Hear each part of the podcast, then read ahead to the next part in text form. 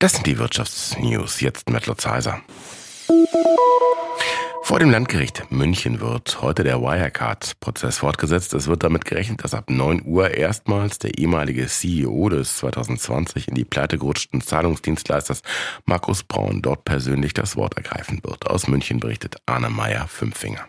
Markus Braun hat es bisher vorgezogen zu schweigen. Seit Prozessbeginn am 8. Dezember vergangenen Jahres hat sich der ehemalige Wirecard-Vorstandsvorsitzende angehört, was der Mitangeklagte Oliver Bellenhaus über Brauns Rolle im Skandal um den insolventen Zahlungsdienstleister zu sagen hatte.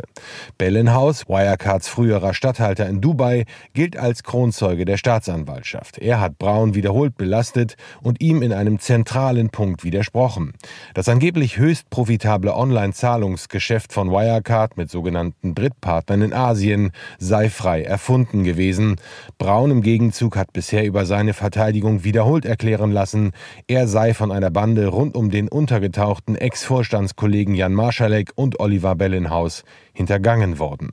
In der vergangenen Woche hatte Braun-Verteidiger Alfred Dierlam in einer stundenlangen Stellungnahme dargelegt, dass Bellenhaus nach seiner Überzeugung mit Hilfe von im Ausland sitzenden Firmen Millionen aus dem Wirecard-Konzern herausgeschleust habe. Braun will nach eigenen Angaben zunächst zwei bis drei Stunden seine Sicht der Dinge erläutern und dann Fragen beantworten. Er sitzt wie auch Bellenhaus nach wie vor in Untersuchungshaft. Die Staatsanwaltschaft München wirft beiden und dem dritten Angeklagten, Ex-Wirecard-Chefprokurist Stefan von Erfer, vor, über Jahre die Bilanzen des Konzerns falsch dargestellt zu haben. Aus München Arnemeyer Fünfinger. Heute vor genau zehn Jahren fuhr in Deutschland der erste Linienfernbus. Anfang 2013 wurde der Fernbusmarkt in Deutschland nämlich liberalisiert. Es durften dann auch innerdeutsche Busverbindungen angeboten werden. Aus der SWR Wirtschaftsredaktion berichtet dazu Tobias Frei. Der erste Linienfernbus in Deutschland fuhr vor genau zehn Jahren von München nach Nürnberg. Der Anbieter Flixbus, ein Start-up damals aus München.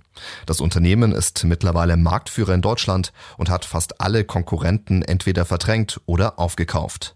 Neben Flixbus gibt es aktuell unter anderem noch die roten Fernbusse der Mitfahrzentrale BlaBlaCar.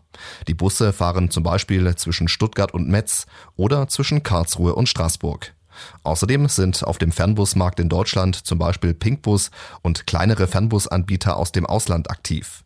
Die Fernbusbranche hat in den vergangenen Jahren stark unter der Corona-Krise gelitten. Während vor der Pandemie jedes Jahr mehr als 20 Millionen Menschen mit den Fernbussen unterwegs waren, wurden 2021 nicht einmal mehr drei Millionen Fahrgäste gezählt. Im vergangenen Jahr ging es mit den Fahrgastzahlen aber wieder leicht aufwärts, so das Statistische Bundesamt. Von Januar bis Ende September 2022 wurden 5 Millionen Fernbusreisende gezählt. Tobias Frei, SW Wirtschaftsredaktion.